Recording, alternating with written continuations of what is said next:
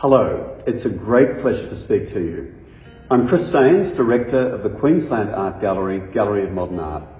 I want to begin by acknowledging the traditional owners of the land on which the gallery stands in Brisbane, the Turrbal and the Yugara.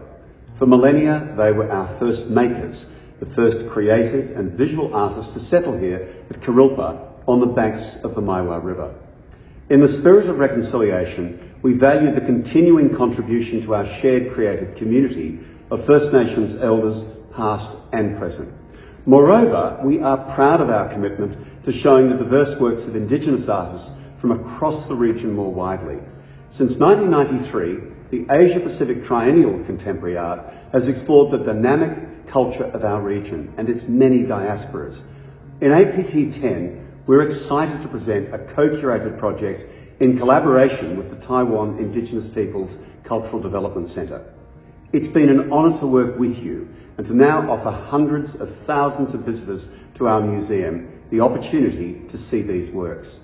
It is, for us, a hugely significant part of this APT, made by a cross-generational group of leading Taiwanese Indigenous artists. On behalf of QAGOMA, I want to very warmly thank the Indigenous Peoples Cultural Development Centre, the Ministry of Culture and the Cultural Division of the Taipei Economic and Cultural Office here in Sydney. I also want to thank curators Etan Pavavalung and Manray Hsu, our own Reuben Keehan, and every one of the artists who have contributed.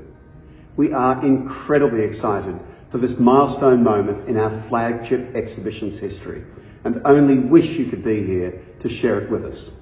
Thank you for your support and thank you for your commitment to this project.